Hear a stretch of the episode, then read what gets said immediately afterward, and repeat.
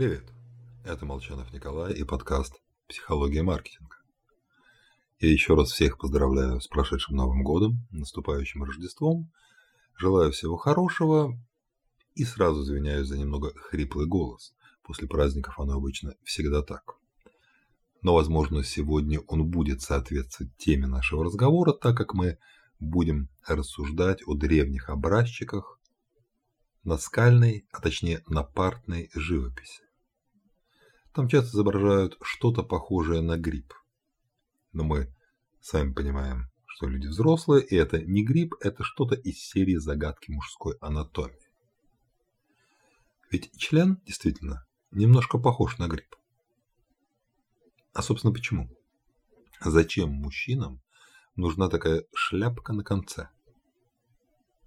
В поисках ответа давайте попристальнее посмотрим на шимпанзе. Как-никак ближайший родственник. Но родственник, скажем прямо, морально неустойчивый. Половое поведение стаи шимпанзе способно заставить позеленеть от зависти даже завсегдатая свингер-клуба. Проще говоря, все спят со всеми. А смена избранницы своих партнеров не гарантирует самцу, что именно он окажется биологическим отцом будущей обезьянки. Поэтому важно не только передать свои сперматозоиды, но еще избавиться от конкурентов. И наконечник в форме шляпки помогает вытащить недоразумения, оставшиеся от предыдущих самцов. Любознательные ученые, вспоминаем придуманное мной правило номер 73, провели эксперимент. Нет, не на, люди, не на людях и даже не на шимпанзе. Галоп и смоделировали весь процесс на макетах. И да, Форма наконечника является вполне надежным средством удаления жидкости.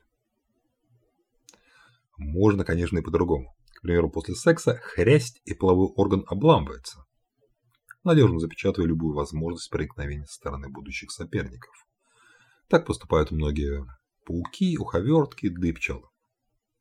Честно говоря, уж лучше шляпка. Хотя на самом деле это выше шик, решая одну задачу – размножение попутно решить еще несколько. Пусть из другой области. К примеру, египтология возникла, когда Наполеон вместе с армией привез в Египет две сотни ученых.